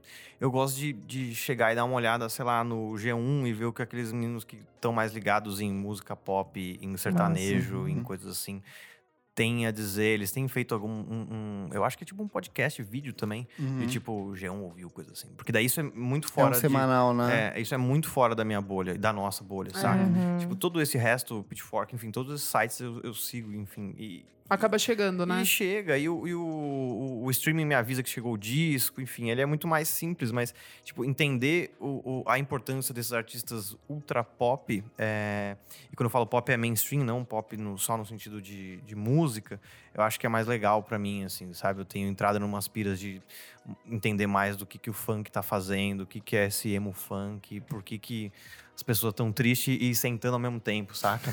É verdade. Rebolando com a mão Com a na mão na consciência. É, é. Eu tô entrando nessa pira, assim. E daí também manjar de, de sertanejo, essas coisas que. Eu lembro que quando morreu algum sertanejo e eu trabalhava no Estadão, eu não tinha ideia de quem era o esse cara. Cristiano O Araújo. Cristiano Araújo. E foi uma grande uma movimentação, etc. E assim, eu realmente não sabia quem era. E nesse dia eu falei, cara, eu nunca mais posso não saber quem é uma pessoa que fala com tanta gente, assim. É, Certíssimo. então, da nossa própria bolha, meio que eu, eu- eu me resolvo, vou ouvindo quando chega o disco em casa ou coisa assim. Também sem muita pressa. é, até porque eu tenho meus, meus repórteres que estão ansiosos para ouvir todas as coisas novas o tempo todo, etc. Eu já tô com mais tempo para ouvir o que eu quero. E daí, enfim, eu fico ouvindo esses caras de tipo descobrir mais de funk, sertanejo, essas coisas. Legal. É, eu vou recomendar um que eu gosto bastante, que é o Talk House, que é um projeto que meio que eles pegam um artista para fazer um review de uma obra de outro artista. Ah, que legal, não conheço. Vou recomendar que vocês comecem, é, a- comecem pelo que é o mais icônico, que é o mais lembrado, que é o Lou Reed resenhando o Jesus do Kanye West. Foi um Que texto legal. que ele tá uma visão muito interessante dele. Então tem sempre essa, essa troca de um artista, às vezes, veterano, analisando um cara recente. Um que eu gosto, outra publicação que eu gosto muito é a Treble. Ela faz umas listas incríveis de umas coisas assim que eu nunca imaginei que existisse. É um site gringo também muito bom. É, o- ah, o próprio Stereo Gun. Eu acho que quando o Nerd Writer se propõe a analisar músicas, eu acho assim maravilhoso. Inclusive tem a versão brasileira do Nerd Writer, que é o Entre Planos, que também dá umas reflexões. filme, né? Ele tem. Vai, vai para algumas coisas de música, de vez em quando. Já fez Frank Ocean. Mas o, o Nerd Writer, assim, por exemplo, pega a análise que ele faz do. Acho que é o Holocene, do Boniver. Sim, é lindíssimo. É lindíssimo, ele trata, é, vai estudando aquilo como a música se transforma em uma nuvem de som e ele faz uma análise detalhadíssima em cima disso, ou ele faz um traço de como o, o, o, Fleet, o Fleetwood Mac fez uma música como só tendo muito dinheiro para fazer aquele tipo de música, então assim ele faz umas, ele te mostra um ponto de vista que você Isso às é vezes nunca tinha percebido, então eu gosto Isso é muito legal. desses aqui. E só mais um adendo, é, o podcast Dissect. Eu já falei Ai, dele algumas sim, vezes excelente. aqui. Ele basicamente disseca um disco até não poder mais. Geralmente são os episódios de meia hora, os três ou dois primeiros geralmente são pra localizar tempo e espaço, o que é aquele artista, qual o disco que eles vão analisar, qual que é um passado breve e tal. E aí depois disso eles vão começando a fazer faixa a faixa desse disco. E eles vão fazendo, já tem Tyler the Creator, tem é, Kanye West, tem Frank Ocean, enfim, tem um monte de gente legal. E vale muito a pena ouvir, assim, são temporadas completíssimas. Geralmente é uma a cada semestre, assim, mas é bem legal. Boa. Fechamos aqui? Fechamos. Conta pra gente pra que serve a crítica pra você. No próximo programa a gente promete que vai ler. Vai ler porque a gente já vai estar de a volta, gente vai né? estar de volta. Então é isso. Vamos pro segundo bloco do programa. Não paro de ouvir. Não paro de ouvir. Não paro de ouvir. Segundo bloco do programa. Não paro de ouvir. Isadora, o que, que é esse bloco? Neste bloco, vamos dar dicas de conteúdo audiovisual que não paramos de ouvir ou ver. E o que, que você, Lu, não para de ouvir? É, eu não. Você fica perdida quando pega de surpresa. Ele é assim, ele é faceiro. Ai, eu não paro de ouvir. Eu realmente não paro de ouvir o disco novo da Frank Cosmos. Close It Quietly, meu anjo perfeita.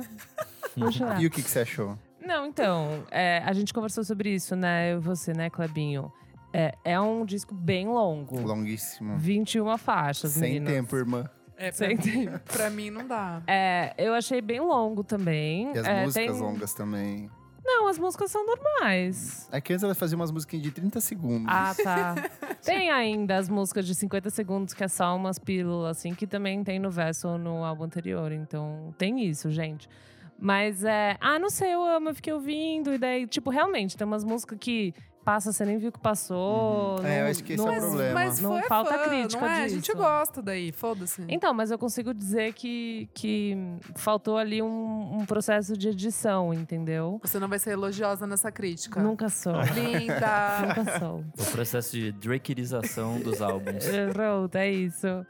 E, mas eu acho que vale ouvir. É, as faixas que eu mais gostei, por enquanto, que eu consegui, tipo, quando eu tava ouvindo, eu falei, nossa, eu gostei muito disso, que eu parei, né? Algumas talvez eu não parei. É, a primeira, Moon Sea. É, a minha faixa favorita, por enquanto, é A Joke, que é a quinta faixa. E a última faixa. Para quem não ouviu, quer começar, né? Ai, gostei. Obrigada, Boa. amiga. Porque Boa. são 21 as meninas, então assim. aquela coisa. Não precisa ouvir inteiro. Eu tô logo de desde cara. sábado ouvindo e ainda não terminei. Todos esses dias. Eu amo. Eu ouvi pra deu a trabalhar, o meu melhor mood é esse. E daí, ah, vou falar só pra dar a dica aqui que saiu o single novo da Hannah Vu, que eu falei A gente é gosta. muito bom. umas duas semanas atrás eu dei essa dica, chama Actress. Eu ouvi hoje a tarde inteira várias vezes. É, bem eu achei gostosa. muito gostosa. Tá vindo umas músicas boas, né? Boa. Eu gosto muito fofa essa jovem. É, a voz dela é bem impressionante, considerando que ela é uma teenager, assim. Então eu acho que é um nome Ah, bem ela é legal. teenager? Ela é, menina. Ela fez 18 anos, acho que esse ah, ano passado. para com É? isso. Juro? Achei que tinha um pouquinho mais, hein? Imagina, tem só isso. Ih. E, enfim, eu acho que é uma pessoa interessante. É assim, eu gosto dessa, dessa música É um nova, indie eu achei pop legal. bem melódico, só que uma pegada mais dense, assim, no jeito É, das batidas. Tem um beatzinho. Lembrou- Tinha antes, né? É, Mas lembrou bem mesmo. o Mr. Twin Sister também em alguns lembrou, momentos. Lembrou. Talvez por isso você tenha gostado. Gostado. É tudo que eu gosto, né? Assim, eu gostei, eu não amei, assim, mas eu acho que vale ficar de olho nela, porque eu acho que é uma pessoa interessante e Vem coisa boa por aí. muito jovem, com uma voz linda. Então, Arrasou. Actress da Hannah Vu. Pedro, nosso convidado. O que, que você não para de ouvir? Cara, eu, tô, eu, vou, eu vou bem pro pop farofa. assim. Ai, Bora, vamos junto. Quer dizer, agora, agora eu acho que eu criei uma expectativa e não vai ser tanto. Ah, tá bom. Então, eu, eu realmente não sei. Mas o, o- eu ouvi desde sexta-feira, quando saiu, o disco novo do Post Malone. Ó. Cara, a música com Oz é foda, hein? A música com Ozzy. Eu, eu, eu tive É vários. foda. Cara, eu ouvi esse disco a primeira vez e falei, meu Deus do céu, que, que coisa horrorosa, assim. De novo, dentro, dentro dessa narrativa de tentar abrir a A cabeça, cabeça, para novas. Para novas coisas. Eu ouvi a primeira vez, eu não gostei. E tem uma guria do trabalho que também, é, ela curte muito Post Malone. E ouviu também, não gostou. Só que eu, eu insisti na parada. E daí, de repente, eu comecei a gostar da, da melancolia dele. O lance de Hollywood Bleeding. Do tipo, ele esse cara extremamente famoso. Esse personagem que tá ali sendo corrompido. E eu consigo ouvir esse disco e realmente perceber essa, essa, esse Hollywood sangrando de um cara cheio Total. do dinheiro, assim. o- ele é o chorão do, dos Estados Unidos, Nossa, né? você matou, é Da- isso. da música Puta, pop, é assim. isso, cara. E, então tem umas coisas que são muito bregas e etc. Mas, tipo, a música com Ozzy e com Travis Scott, e aliás. Travis Scott, muito Você fica assim, boa, o que, mano. que tá acontecendo com isso? E daí depois eu, eu, eu já tava gostando dessa música. Tem uma outra música desse disco que eu até peguei aqui pra ver, que é Allergic, que eu acho que é tipo a quarta música do disco.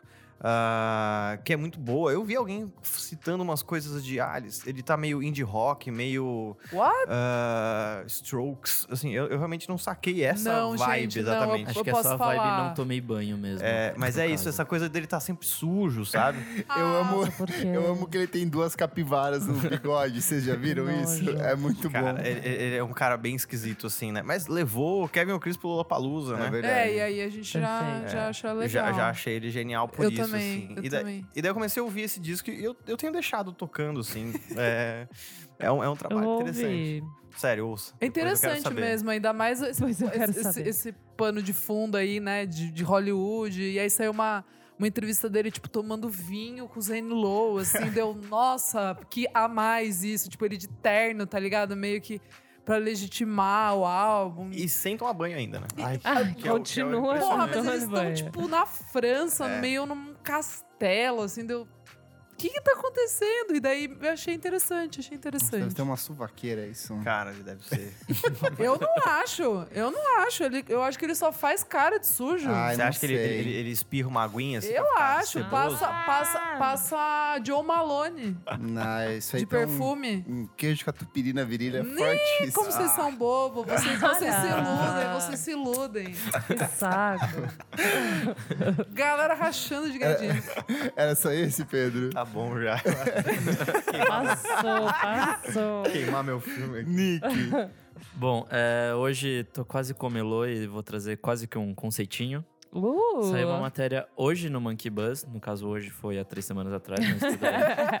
Ela chama Eu Não Sou Daqui e fala sobre alguns jazzistas negros do cenário atual. Olha que legal. Então tem bastante gente legal, tem uma banda que chama Cocoroco, que eu não conhecia, Ó. achei do caralho, tem Reservoir, tem o Sons of Kemet, que é muito foda. Muito bom, muito Tem bom. o Ezra Collective também. Amo. É uma listinha, acho que com oito, oito músicos. Tem umas minas fodásticas. Tem uma cubana ali que é, assim, muito foda. E aí é, é isso, assim, tipo, no começo do texto eles falam que uma pesquisa do, do Deezer lá fala que acho que 30% dos novos ouvintes de, de jazz estão abaixo dos 30, o que é legal pra caramba, Legal. assim. Uma coisa que eu não imaginava. E daí a segunda parte da dica é uma playlist que eu fiz, juntando vários, várias coisinhas de jazz que eu tenho ouvido no último, nos últimos meses. E aí eu vou deixar o link lá pra vocês. Tem bastante coisa legal. Boa, Boa. perfeito. Isa, É rapidinho, gente. Três dicasinhas. singles. isso? Singles Nossa, rapidinho. demorado. Nossa, que demorado. É, mas quando é single a gente faz rapidinho. Primeiro, Duda Beat e Lucas Santana. eu Ai, achei le- muito bom. Eu achei legal essa Era a música. minha dica também. Ah, era aqui. também? Vamos, Tá, segue, tá. vamos. É, não, meu, daí depois você fala um pouquinho. Meu primeiro amor eu achei bem Meu legal. Primeiro amor. É um cover, né?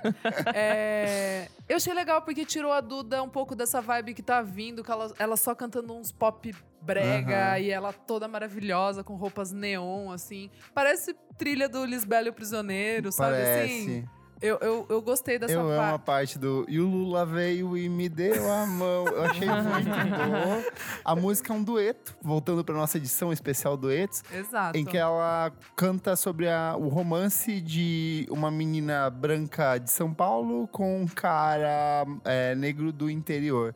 E, tipo, esses paralelos em Bem quem, legal. quem, tinha, quem tinha tudo, quem tinha nada, e da união desses dois, tipo, é possível viver em paz mesmo com essas diferenças. Assim, Achei- muito bonita Achei muito bonita. Aí outra... Música do Lucas Santana, Lucas Santana com a Duda, Beat. Beat. Isso. É, aí outra, eu ouvi hoje, já ouvi umas três vezes, ainda não te- deu tempo de procurar muito sobre, mas é, Babushka Boy do Wasapi Rock. Eu Legal. amo, eu amo o Wasapi Rock. Eu cheguei a essa conclusão. Hum. Qualquer coisa que ele lança, eu gosto muito e que bom que ele saiu da prisão. É, a capa do single eu achei demais também. Depois eu posso até procurar e falar pra vocês sobre o que, que é direito, porque não consegui, não tive muito tempo. Pelo nome deve ser alguma coisa russa, né? Então, né? É, e Último single, Grimes, Ah, featuring. I Know Violence. Eu amei. Muito Ai, bom. sério, dois minutos e meio de musiquinha. É, ela. Parece um gato no cio com autotune. Ah, como sempre, né? Aquela. Mas a letra é boa porque fala sobre É destruição legal. do meio ambiente, fala em tempos de Amazônia Em em tempos chamas. de Amazônia pegando fogo. Grimes com pop político. É isso, E o clipe faz é parte- lindo, e faz- o clipe é bem, é, bem bonito, eu bonito. achei. Eu achei bonito menos. também. Faz parte do disco novo dela, Misanthropocene. Que vai sair agora, em Em outubro. outubro, é. Vai, Kleber. É, semana passada a gente falou sobre Rosa Neon. Eu falei que eu esperava um pouco mais, só que o que eu não esperava é que eu fosse seduzido por esse disco. Olha ele. Olha só. Gostei muito. É, Rosa Neon é uma- um quarteto mineiro, já falamos sobre eles em algumas edições. Quarteto apadrinhado pelo Jonga, eles lançaram o primeiro álbum de estúdio deles. É um pop com R&B, com trap, com sertanejo romântico dos anos 90, com tudo de mais um pouco. Parece que nada vai funcionar, mas tudo funciona muito bem dentro de estúdio. Então recomendo muito que vocês ouçam. Ouçam, pra começar por uma música, ouça Pirraça e ouça Picolé. Duas Ah, não ouve a músicas. Kujonga, eu não gostei da Kujonga. Ela cresce, ela fica Ah, melhor. você gostou? O verso dele é bem bom. Eu vi o clipe lá, não É, gostei. ela vai ficando muito boa depois. Você fala Tá assim, ela, ela cresce. Tá bom. É, outra coisa que eu não paro de ouvir é o disco novo do Siba, Coruja Muda. Siba é Ai, quero muito ouvir. Achei tá a capa muito super legal. bom. Ele é um cantor e compositor pernambucano. Pra esse é o primeiro disco dele, sei lá, em quatro anos, desde o de Baile Solto, que era um disco mega político. E pra esse disco tem participação do Chico César, Alessandra Leão, que eu já recomendei aqui, o Arthur Lindsay, que já produziu os trabalhos da Marisa Monte lá atrás, nos anos 90 Melissa. tem o mestre Anderson Miguel e mais uma galera, assim. Então ele tá bem político, como tudo que o Siba faz, só que ele trata da política com uma graciosidade, uma leveza, assim, e é meio dançante. Então eu acho que pra quem não conhece o trabalho do Siba, é um bom jeito de começar a gostar. Tudo. Boa. Fechamos? Fechamos. Terceiro bloco do programa, você precisa ouvir isso. Você precisa ouvir isso. Elo, o que, que é esse bloco? Esse bloco a gente traz coisas que a gente gosta, clipes, músicas, livros, whatever, que não foram lançados recentemente. Pode ser da sua, a sua indicação da sua época de escolha. E o que, que você, Pedro, não para Ai, de ouvir? eu tava enganou, pronta! enganou. Você quer começar? Eu deixo. Imagina, imagina. Caraca, olha só. é, eu tava pegando uma coisa nova, é, que era, era, uma, era uma dica, na real. Que é o documentário curta do Tim Bernardo sobre recomeçar. Ai, lindo! É. Boa, É, Pedro, boa. Porque saiu faz, faz Uma pouquíssimo semana. tempo, assim. é, e eu achei tão bonito. Tem toda a estética retrô, blá blá, indie hipster e tal. Tem é, bastante, né? né, que, que, que ele gosta, etc. Acho que faz sentido pra dentro do, do, do, do- Do universo, né? do universo de Recomeçar. E eu acho que Recomeçar é um disco muito, muito Ah, lindo. Esse disco me mata. É, Perfeito. eu acho, eu acho A gente é lindo. fãzoca aqui. É, é, eu também. E eu acho que é interessante entender mais ah, o que se passa. E esse é um disco, aliás, que, que não envelhece muito, Não. né? Eu fui ouvir dia desses, assim, e eu fiquei impactado ainda Ele pelo... cresce. É, eu fiquei impactado por como algumas músicas que na época, quando saiu, é, talvez não fossem as minhas favoritas e hoje elas acabam sendo, sabe? Tem algumas que eu gostava muito, agora eu acho elas são até inocentes, porque, sei lá, minha vida tá uma loucura, sabe? Essas coisas assim. É, e como é um disco todo recortadinho de momentos é, que ele viveu, etc. embora pareça que é linear, ele é todo dando saltos no tempo, enfim. E o documentário é interessante também para te voltar, fazer voltar a ouvir o disco, né? Entender um pouco mais o lance dele destroçar lá o, o piano no clipe de Recomeçar, que eu acho que era o primeiro clipe do, do- da primeira música do disco. Sim.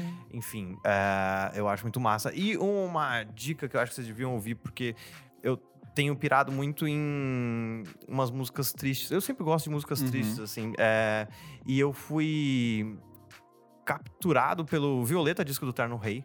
Principalmente, sei lá, umas três, quatro músicas ali que eu ouço toda vez. Eu fico, Somos fãs aqui. Somos fico, fãs. Fico. é, sou sou e puf, quando eu vejo, eu virei fãzoca. eu virei fã mesmo. Eu, eu comprei coisas deles e o pior, achei que eu ia, sei lá, ser meio, ser meio é, anônimo.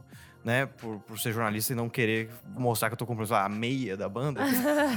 mas, eu, mas eu fiz a cagada de não colocar o endereço do apartamento.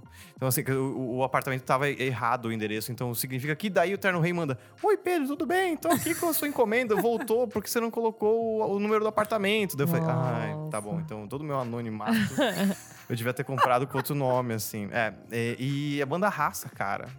Oh, Raça, boa. fui, fui, fui, eu tava, fui ouvir muito tarde, na verdade, porque tem um, um guri que trabalha comigo que é muito fã desse, do- desses meninos todos. E daí eu sempre deixo pra ouvir depois, já fora do hype, etc. Eu fui ouvir sexta-feira eh, da semana passada. E eu falei, caraca, que coisa mais linda. Como eu gosto do emo, saudades dele. que bom que tá de volta. etc. Fanzoca também. É, sou- é isso. Eu já dei três uma vez só, desculpa aí. Arrasou, não, que Imagina, isso? Certíssimo. Chamar você pra participar da nossa edição de discos tristes, hein? É Boa. Me chama, porque é o que eu mais gosto é É, a gente já tá se segurando pra gravar essa, Eu vou te amo. chamar. Boa. Nick, Ainda no, no campo do jazz, é um disco de 2017 do Chess Bandic meets The Madison 2. ó, É muito bom, acho que o nome é esse mesmo o disco, É. né? É basicamente o encontro do Torimoa com uma banda. Torimoa que hoje chama Chess Bear e não mais Bandic. Ah, é? Ele mudou o nome de Sabia novo. que ele tinha mudado. Ai, gente chata. Ai, pra quê? Ai. Atrapalha o Ah, SEO, é, cara. É, eu acho um porre. E aí ele se encontra com essa banda que chama The Madison's Two, que são dois irmãos, alguma coisa e alguma outra coisa Madison. Uhum. É, eles é, fazem. é Wagner e Jorge Madison. É, então, é isso aí. Eles fazem um sonzinho meio psicodélico, um pouquinho na vibe do jazz, e aí quando eles encontram com, com o Torimoa, vai ainda mais para essa área do jazz. E é junta com a psicodelia que também o Torimoa brinca de vez em quando. É basicamente uma instrumentação muito boa, com a voz do Chess, que é foda pra caramba. Então acho que não tem muito erro, assim. É, ouve a música JBS, que é uma das melhores. Fazer o quê? Perfeito. Esse, esse post não é patrocinado. Infelizmente não. E é isso. Perfeito. Hello. É... Hello. Tô ligando pra saber como Vai. você está. Uhum, vai, vai. É, eu, nessa temática de crítica, eu trago duas revistas que eu gosto muito, que eu ainda não falei aqui. Legal. As duas são gringas, infelizmente, porque o mercado de revista no Brasil, assim, né? ainda tem a desejar, mas a gente tá chegando lá. É, Bora! Bora. Eu vou conversar com as meninas aqui, tá bom? Porque são revistas de mulheres para mulheres. Não precisa ser para mulheres, mas é feitas por mulheres. A primeira chama Gusher Magazine. Todas essas eu sigo no Instagram, tá, gente? Tipo, tem algumas de quando eu fui viajar que eu comprei, mas é, todo o conteúdo tá no Instagram. Nossa, as fotos são lindas. e só pelo con- exatamente, essas fotos são lindas. só pelo conteúdo, só pelo conteúdo no Instagram já vale conhecer. A primeira chama Gusher Magazine, que é uma revista australiana, na verdade. E a chamada delas é Rock and Roll as Told by Women, que eu já amo. Nossa, pisa Rock menos. contado por mulheres e ela é toda feita por mulheres e pessoas não binárias. Então, assim, capa com Kathleen Hanna, Chai, tipo de fuder, Courtney Barnett. Eu já vi você lendo a compartilhar a capa da Chai? Ou foi aí? da, Courtney, da, da Kathleen Hanna, talvez. Ai, não sei. Ou aí, Que é a que mas eu eu, já vi tenho, essa é a capinha que eu aí. tenho. Eu já vi essa capinha. Ah, talvez aí eu tenha da É. Chai. Eu acho que foi da Chai. Lindo, diagramação Isso, linda. Tipo, super heavy de diagramação pra revista Balaclava. Tudo lindo. Lindo. Vai. Gusher com G. Gusher. É G- G-U-S-H-E-R. Gusher. Boa. E a outra é uma que chama Tom Tom Mag. Tom Tom Magazine. Ah, é... essa eu conheço. Conhece? Conheço, amiga. É uma revista também de mulheres, mesmo, meio que na mesma pegada da X-Shreds. A X-Shreds, na verdade, começou com essa como ref, que é uma revista para mulheres bateristas. Então Já ela fala só Instagram. sobre bateria e coisas percussivas. É, o Instagram delas, Tom Tom Mag, Drummers Music Feminism. Tipo, de chorar. Perfeito. Então segue lá, gente. Tom Tom Mag, esse conteúdo perfeito, só mulheres. E, enfim, vale dar um follow para essas iniciativas lindas. Quem sabe tem mais aqui no Brasil. Então, essas são as minhas dicas. Arrasou. Isa, Gente, eu não sei se eu já dei em algum momento. Ah, mais de 50 episódios, né? Tô começando a ficar um pouco esquecida. Dá-lhe conteúdo. Dá-lhe conteúdo. Voltei a ouvir um álbum que eu ouvia muito em Ai, 2015. Room on Fire, The Strokes. Não, menina, você- eu já falei com muitas vezes. Esse eu não esqueço que eu já falei, que eu já exaltei muitas vezes. Backstreet Boys. Backstreet Back. É, tem até em vinil, tava ouvindo esses dias de novo. É o My Love Is Cool, da Wolf Alice. É o álbum de estreia, né? Debut album deles, dessa bandinha linda de Londres, que toca o quê? Um rock alternativo, É indie shoegaze, grunge. Não adianta, a gente tenta fugir, mas ele te pega ali no escuro.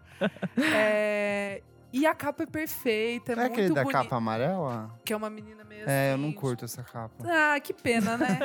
ah, na sua vez você fala que você gosta. Então, eu gosto muito desse álbum. Os clipes também são lindos. E eu achei muito legal porque o Alice é a princesa Ellie Roswell, maravilhosa que canta. E ela é. Oh, que frontwoman, sabe? Os meninos ficam pequenos ali no palco. Tá me Eu entendendo. Heloísa? Eu tá me entendendo, Heloísa. Ela é toda cheia de atitude. Ela tá? é mó legal. muito! Você olha, tipo, você não acha que ela tem uma voz muito foda, ela tem uma voz muito Nem foda. manjo dela, vou ouvir. É muito legal, Elosita. E os clipes são bem bonitos. E é, ano passado, o terceiro álbum deles ganhou o Mercury Prize, que eu fiquei meio até tipo, calma, gente. É, eu achei ele um pouco. Um pouco não, é bem mais pop, né, que os outros dois. É bem mais pop, é. Então, e daí eu, sei lá, mas talvez. Mas tá legal. É, é legal, Ok. exato. Tem, e tem umas musiquinhas boas, mas é que esse eu acho muito, muito bom. Assim. Acho que eu gosto mais do segundo, talvez. Sério? Eu gosto, eu gosto muito do. É pra do quem gosta do quê? Alice Lobo. Slow Dive. Ah. Só pra você falar shoegaze. Não, garota. não, não, mas é pouquinho. O shoegaze mais tem menos, roqueira. É mais É mais roqueira, rock? é mais É, grungezinho, é mais grunge. vai. É... Você que curte um Nirvana, um Alice in Chains, Você que curte Par Jam. é um Pargem. Pargem. Jam. Ah, gente, não sei. É pra quem gosta de rock, rock britânico. Você curte andar de skate. Quem gosta de menina foda cantando? É isso aí. Pronto. Pronto. Boom, vai, Kleber. Já me pegou, já me pegou. Por falar em meninas fodas, trago hoje a minha recomendação de cantora feminina, tecnicamente esquecida, mas nem tanto, que é a Luísa Maíta, com o disco Fio da Memória de 2016, um disco lindíssimo que vai do samba ao jazz, da eletrônica ao hop, ao pop, tem produção do Zé Nigro. A Luísa Maíta é uma cantora e compositora aqui de São Paulo, paulistana. Ela tinha lançado em 2010 um disco chamado Lero Lero, que é muito bom, só que eu gosto muito mais desse fio da memória, da forma como ela meio que desconstrói o samba. Ela lembra uma versão mais pop da Elza Soares nessa fase do samba torto paulistano. Só que, como ela vai mais pra uma pegada de eletrônica e de brincar com os beats e sin- sintetizadores, eu acho que ela perverte um pouco daquela coisa meio samba rock que a Elza faz no Mulher do Fim do Mundo. Então, a capa é lindíssima, identidade visual lindíssima, recomendo muito. Uma Ela voz de alguma perfeita. banda? Ela já cantou com em alguma série de outros discos assim brasileiros. Tipo, tem música participação dela em disco do Pipo Pegoraro, do Fábio Góes, tem do Rodrigo Campos, aquele São Mateus não é um lugar tão distante, tem ceninha várias paulistana. músicas com ela. Então assim, ela participou de muita coisa, participação de disco da Maria Naidar. Então, provavelmente você já deve ter ouvido Sim. ela em algum Não, acho que eu já momento, ouvi assim. esse disco, mas eu lembrava dela de algum, algum outro lugar Sim. também. Mas Pode enfim, ser. esse disco é ótimo. Eu acho que ela participa de uns- umas coisas meio, tipo, peça de teatro, umas coisas Pode nesse crer. sentido, assim. E a minha outra recomendação é pra você, quer ficar doidão? Quer ficar muito louco? Quer viajar? Ai. Quer ficar louquinho? Recomendar um disco de 2008 de um produtor norueguês chamado Lindstrom. Ele lança um disco Where You Go, Eu amo. I Go To. É um disco de Amo. três faixas. A primeira música, que é a faixa título, ela tem nada mais e nada menos do que 28 minutos e 50. Então, Vai. por que, que é tão longo? Por que, que é tão viajado assim? Porque ele é um dos criadores de um gênero chamado Space Disco, que é basicamente a house ou a música disco, só que numa versão mais estendida. Então, assim, demora muito pra entrar a batida. Ele trabalha muito as Hum. climatizações, assim. E só que é deliciosíssimo, assim, o trabalho desse Quando cara. entra tudo. Quando entra e de repente assim você tá voando num chevette roxo pelo cosmos, assim, dando um zerinho em Saturno, falando assim: Puta É isso. merda. é isso aí, norueguês maluco. No zerinho, muito bom. Então, assim, quem gosta de música eletrônica, até quem não gosta, ele é um disco muito bom, assim, pra você meio que ser introduzido nessa. Ele, ele não é tão acelerado quanto o Tecneira, ele é bem espaçado, é bem good vibes, só que ele não tem aquela coisa bicho grilagem de trance, sabe? Ah, legal, gosto. Camisa tie-dye, é super de boa, gente de boa, então vai na paz ou você fique doidão. Fechamos? Fechamos. Hoje sem desliga o som, porque nós estamos no futuro, a gente nem sabe. Nem sabe o que, tá que pode rolando. acontecer. Sabemos se o Brasil ainda existe. Também sem leitura de e-mails, porque Não tem, tem. e-mails para ler hoje. Mas eu acho que. Desculpa, gente. É, Próximo vai ser metralhação de informação, hein? vai, vamos resgatar os, os top comentários aqui. É, recadinhos? Bora. Recadinhos. Recadinhos do futuro com o passado. O que que... Showzinho da Monkey Buzz. Bad, bad, not good. Just... Bad, bad, not good. Amei. Dia 7 de novembro na Audio Club, aqui em São Paulo, hein, moçada? Showzaço. Teremos Pop Load Festival dia 15 de novembro com Pat Smith, The Raconteurs, Hot Chip. Hot Chip. Agora cansei de ser Sexy. Não, vou continuar falando. Não vai cortar isso, não. Eu gritei porque eu quero cansei de ser sexy, sim. Primeira foi vez nem um eu vou grito, foi um vivo, agudo. Tá, me foi privado, enfim. Mas por que, que o Cansei de Ser Sexy vai tocar? Ah, é verdade, gente. Então tem esse recadinho chato. Que já todo mundo já Be- sabe. Todo mundo já sabe, no caso, né? O Beirute teve que cancelar, porque o Zac Condom, Zac Camisinha, cancelou. é difícil. Furou né? mais Mas uma é, vez. Furou mais uma vez. Ai. É, enfim. Agora que eu me É isso, gente, né? Quem A mais- Isa, a Isa, pra quem não sabe, ela é parente do Ari Toledo. Eu e do sou- Carlos ah, Alberto de interior, meu Nóbrega. filho, interior é um perigo na piada. É, quem mais? Vai ter Crown Bean, vai ter Tovilo, Luísa Lune, Luigi Looney, Ileia Ye, Ileia Ye e Boy Pablo. Boa Pablo. É isso, moçada. O ingresso tá à venda ainda. Bora lá comprar. Ou não, pode ser que tenha Pode ser que tenha acabado. acabado também, não sei.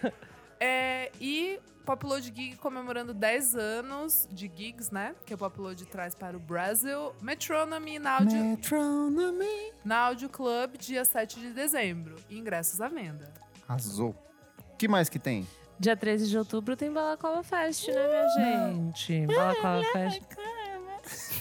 Nossa, Não deu barra, esse muito, foi uma que barra esse. Desculpa, Pedro. Com Meio. Shame, Kelela, Aie, Battles, Papa M, mais atrações que talvez já foram anunciadas. Gostadas. Pode Isso, ser. que vai ser o Você My sabe Bloody mais do que Valentine eu. e o Radiohead. Aham. É, beleza. Quem que vai pagar? Hã? É o. Clever, o Miojo Indie, vai pagar. patrocin- Vai ser o patrocinador oficial. Exato. É, nesse dia a gente também vai lançar a quinta edição da revista Balaclava. É, se Deus for indie, a gente já vai ter anunciado vários outros eventos. Você já vai saber. É, provavelmente um pré-lançamento? Talvez, não Uma sei, hein? um negócio Não quero ali. confirmar agora. Tá. Uma festinha, um lançamento numa cidade que não é São Paulo. Ó, Pode ser. Talvez, hein, garotas? Então é isso. Vai ter, hein? Acompanha. Acompanhe. Você já sabe. um lançamento do lugar onde não é São Paulo. Mogi das Cruzes. Santo André. Vai Osasco. Votorantim, grande lançamento. Osasco, tô aí, hein? Mas é, vai lá nas redes sociais da revista, arroba revista Balaclava, que você vai saber mais do que eu sei nesse momento, tá? Então, é isso. Pedro, Oi. muito obrigado pela sua participação. Deixa aí suas redes sociais, onde as pessoas te encontram, onde as pessoas te compram pra ler. Cara, eu queria primeiro agradecer a vocês todos. Eu achei muito massa ter participado. E... É um podcast que eu realmente ouço. E algum tempo atrás eu fiz uma pergunta no Facebook de quem, quais podcasts vocês estão ouvindo, etc. Só pra começar a mapear essas coisas. E falaram muito de vocês. enfim. Ah, Ah, que que, legal. Vou chorar. É, é emocionante mesmo. E agora eu tô aqui, achei massa. É, dá parabéns também pra todos os projetos individuais de vocês, além Legal. do podcast. Vocês todos Obrigada. fazem parte de uma guerrilha ali que tenta fazer a música acontecer, o jornalismo musical, etc. Eu acho que isso é mais importante. Ah, se alguém quiser me achar, pode me achar no Instagram. Eu acho que é o único lugar que eu ainda não deixo ninguém no vácuo, ah, que é PO Antunes, arroba PO Antunes. Lá tem, eventualmente, quando eu não tô trabalhando das 7 às 10 da noite, um programa de música chamado Tenho Gato na Minha Vitrola. Ah, às vezes com um gato em cima da vitrola mesmo.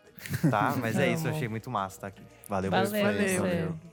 Nick, que estará de férias nesse momento. Ai, meu sonho. Que bom estar de férias. É, se você quer acompanhar minhas férias, eu não sei o que eu vou postar lá, mas enfim. Fotos de biquíni, queremos. Pode ser também. Vai, Agora que eu Nick, estou no meu projeto Fotos, verão. fotos de biquíni do Terno Rei. É, Sabe aquela página? Quando ela sai, eu uso calcinha. Sim, eu amo. é muito escroto.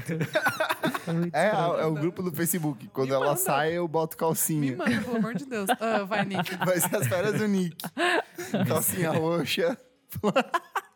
Me segue lá no Twitter, Nick Underline Silva. No Instagram eu sou Sonic Silva. Segue também meu outro podcast, o Pós- Pós-jovem. Errei. o Pós-Jovem. Pós-jovem. É, a gente tá de férias, mas a gente vai publicar os nossos episódios antigos todos no YouTube também. Então, você pode ouvir por lá também, se você ainda não ouviu os antigos. Boa. Perfeito. E é isso. Easy. É. Jesus. É, arroba Almeida Dora, underline no Twitter. arroba Almeida Dora no Instagram. E tem o podcast aí, tô tentando Ah, fazer é? com o tio Lúcio, tio Vai. Lúcio Ribeiro. Tamo Arrasou. tentando. Uhul, bora. Erlo. Erlo. Arroba Erloclive. arroba Erloclive.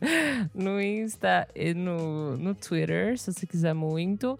E hum, arroba Revista Balaclava. Segue a gente lá pra ajudar a gente nos nossos números e engajamento, né, gente? Sempre bom. Sempre Perfeito. bom. E você, Kleber? Sou arroba KleberFac no Instagram. Dicas diárias de músicas todos os dias. Ah, todos os Eu amo, eu amo. Ou arroba Miojo Indie no Twitter, que também é meu site. E segue nas nossas redes sociais, arroba podcast VFSM no Twitter e no Instagram, ou no Facebook, que estamos crescendo loucamente. Apoie a gente no Padrinho. Tem acesso ao nosso grupo fechado no Facebook. Vem, muitas vem você informações. Venha, venha, dê esse dinheiro. e contribua para que a gente continue a crescer e fazer outras edições legaisinhas aqui para vocês, certo? Babado, certo? Muito obrigado pela sua audiência. Obrigado, Pedro, mais uma vez. Até a próxima edição do programa. Desculpa qualquer coisa. Tchau, tchau. Beijo. Beijo.